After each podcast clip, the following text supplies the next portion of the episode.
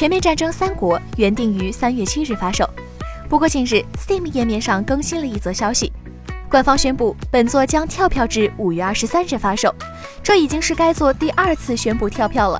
之前是从二零一八年秋季延期到了二零一九年春季。开发商表示，工作室现在正处在一个非常繁忙、紧张而又刺激的时期。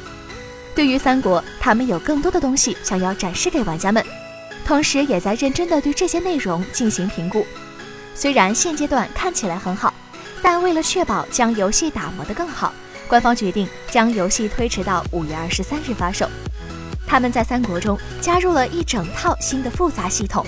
也因此需要更多的时间，确保这些系统按照设计正常工作，从而提供符合玩家期待的全站体验。当然，更多的时间会用于修复以及减少各类 bug，做好游戏的本土化。请扫描以下二维码，添加关注“游戏风云”官方公众号，